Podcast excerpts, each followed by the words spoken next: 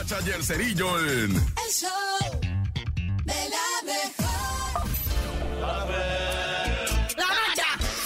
¡La bacha! ¡La bacha! ¡La! La bacha, la bacha, la. Nadie supo,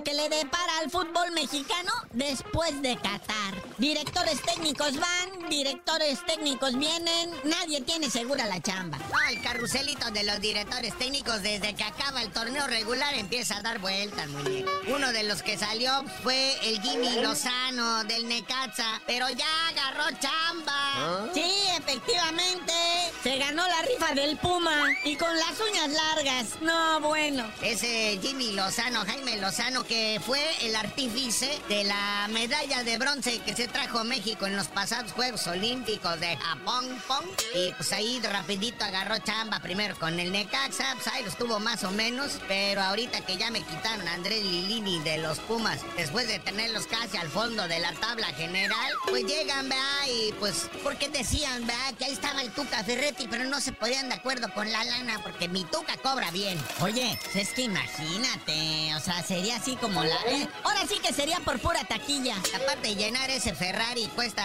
lana, hijo. Entonces, este, no se pusieron de acuerdo. El Jimmy Lozano sí hubo acuerdo y pues llega a tomar las riendas de lo que viene siendo del equipo del Pedregal. Los Pumas de la UNAM, considerado uno de los cuatro grandes en este país. Oye, ya todo está listo para este fin de semana. El Gran Premio de México de Fórmula 1. Es muy fifi, yo no voy a ir por eso.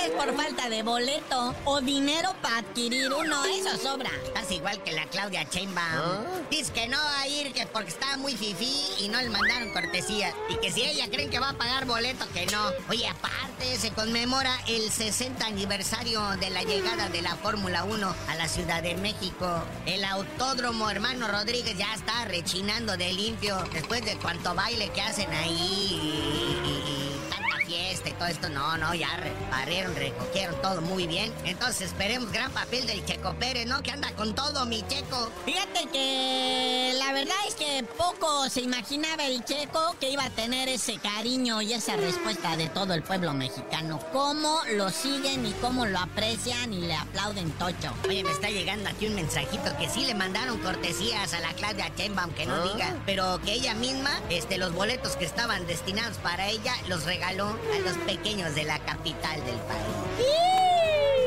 Detallazo. Jefa, aquí a la orden un pequeño del país. Dice que el primer año ya, o sea, ya le habían dado ¿verdad? boletos anteriormente. Dice que el primer año se los dio a los niños de Pilares. El segundo año se los dio a médicos, enfermeras y trabajadores de la salud por aquello del COVID. Y este año va a ser a niños, niñas y de primaria y secundaria. Que vayan a ver ¿verdad? lo que viene siendo lo que es la fórmula.